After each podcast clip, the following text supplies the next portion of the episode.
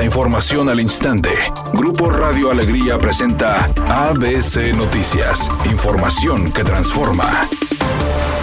¿Qué tal? Muy buenas tardes, esta es la información. El director de agua y drenaje de Monterrey, Juan Ignacio Barragán, dijo que los municipios podrán pagar sus adeudos o consumos con la paraestatal mediante la realización de obras y trabajos de rehabilitación de la red hidráulica. Debido a una reforma al artículo 15 de la Ley de Agua Potable y Saneamiento para Nuevo León, que se publicó desde el 17 de julio, se permite la celebración de convenios para que con ello los ayuntamientos puedan ir cubriendo sus pasivos. Juan Ignacio Barragán indicó que esta medida va a ayudar a algunas ciudades que a veces les surge pavimentar una calle o permitir urbanizaciones para avanzar aunque la empresa paraestatal no tiene programado los trabajos de introducción de la red.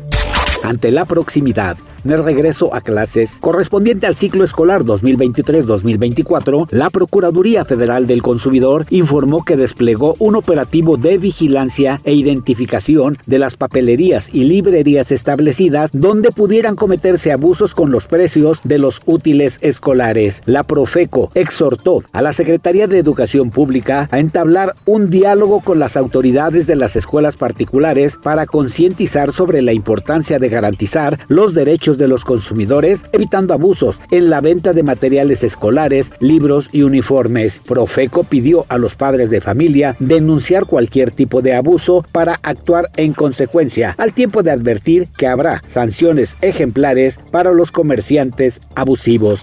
ABC Deportes informa, descartan a Aaron Rodgers para el juego del Salón de la Fama de la NFL. Para evitar arriesgarlo a una lesión, los Jets de Nueva York no incluirán en el equipo al veterano mariscal de campo Aaron Rodgers para el duelo del Salón de la Fama, donde hoy se enfrentarán a los Cafés de Cleveland. En este momento no jugará. Creo que hay una pequeña posibilidad de que lo usemos ante Carolina y Tampa Bay en las prácticas conjuntas o en el último partido de temporada ante los gigantes de Nueva York. La reciente gira de Taylor Swift ha causado tanta euforia en Norteamérica que la cantante ya anunció 15 nuevas fechas para el 2024. Taylor Swift, de 33 años, se presentará en Miami, en Nueva Orleans, en Indianápolis y Toronto en octubre y en noviembre del próximo año.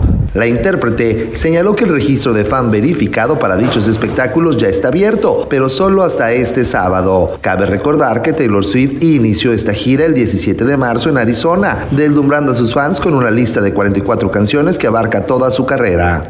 Redacción y voz, Eduardo Garza Hinojosa. Tenga usted una excelente tarde. ABC Noticias, información que transforma.